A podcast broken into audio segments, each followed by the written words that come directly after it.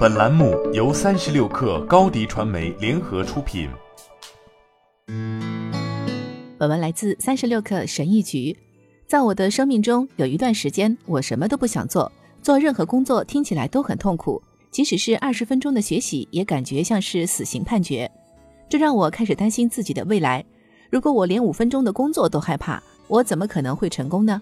我怎么才能像别人一样勤奋呢？我缺乏方向，我迷失自我了。我更关心的是喝酒和追女人。那时候我的生活是一团乱麻。不过后来我成功的扭转了局面，有一些小小的调整可以提供大大的能量。一，让那些消耗精力的习惯失去乐趣。刷手机也许是世界上最普遍的坏习惯，它不仅会消耗数小时的时间，还会导致过度刺激，让你陷入一种多巴胺过山车的状态，情绪上下起伏。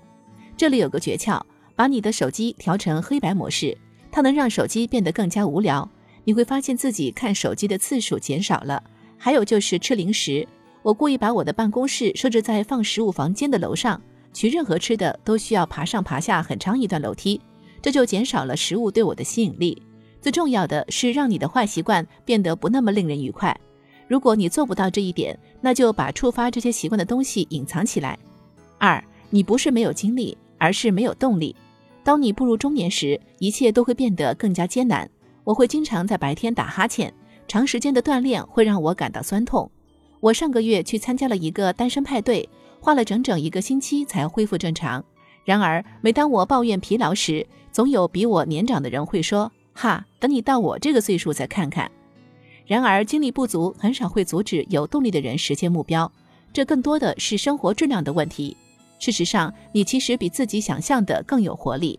我们的身体是疯狂的机器，它能做的比我们意识到的多得多。不要把动力和精力混为一谈。如果你真正的问题是动力，你可能需要重新调整自己，设定合适的目标。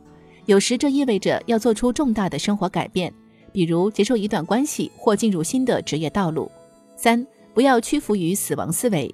当你感到压力时，你的大脑会认为你处于严重的身体危险中，他认为你一不小心就会死。感到压力的原因可以很简单，比如来自家人或者下周有个演讲。因为这种压力，你的精力会耗尽。更糟糕的是，你会迫不及待地想要获得即时快乐。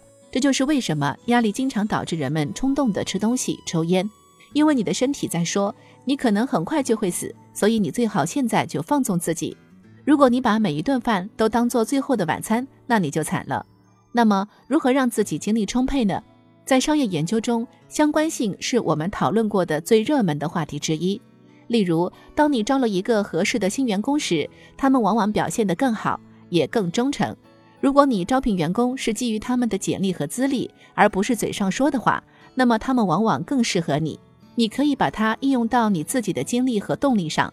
问你自己这个问题：我什么时候表现得更好？什么时候精力更充沛？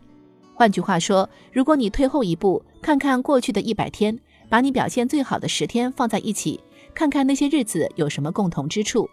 对我来说，高效的一天源于早早地把事情做完，为这一天定下基调。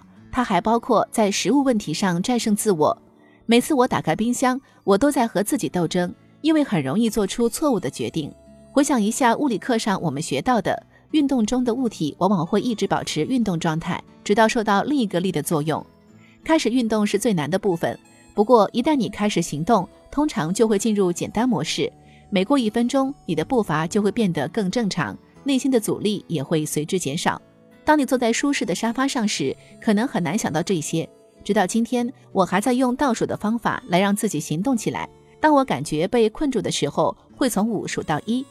这样会激活我大脑中想要采取行动的那一部分。你会听到一声枪响，表明比赛开始了。你的身体会起死回生，你会突然动起来。好了，本期节目就是这样，下期节目我们不见不散。